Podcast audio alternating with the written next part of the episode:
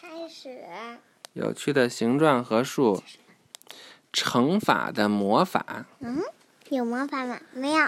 想象一下，听着，你正在用骰子玩一个游戏，你掷出了，你掷出了五个四点，你可以把这些四加起来，从而弄清你得到了多少点。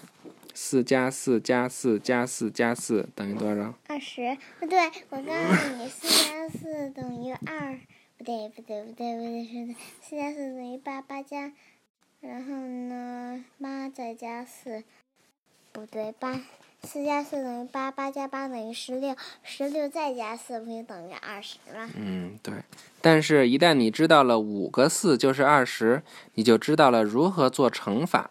你可以把这个问题写成这样：五乘以四等于二十。对，或者说五个四是二十。乘法的基本式子被称为乘法口诀。如果你知道如何做加法，就很容易学会它们。下面是另外两个乘法口诀：六乘二等于十二，二乘六等于十二。六个二是十二，而二个六也是十二。两个六也是十二，你自己试试这个加法：二加二加二，加二加二加二，加二加二加六加六，六加六，那当然了。当你把两个数相乘的时候，你先写哪个数字并不重要。看看这个纸盒里的鸡蛋，我们可以把它当成每行两个，共六行鸡蛋，或者每行六个，共两行鸡蛋。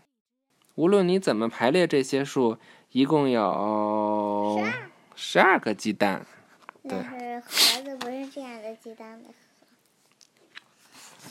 预习下一课，数正方形。拜拜，晚安。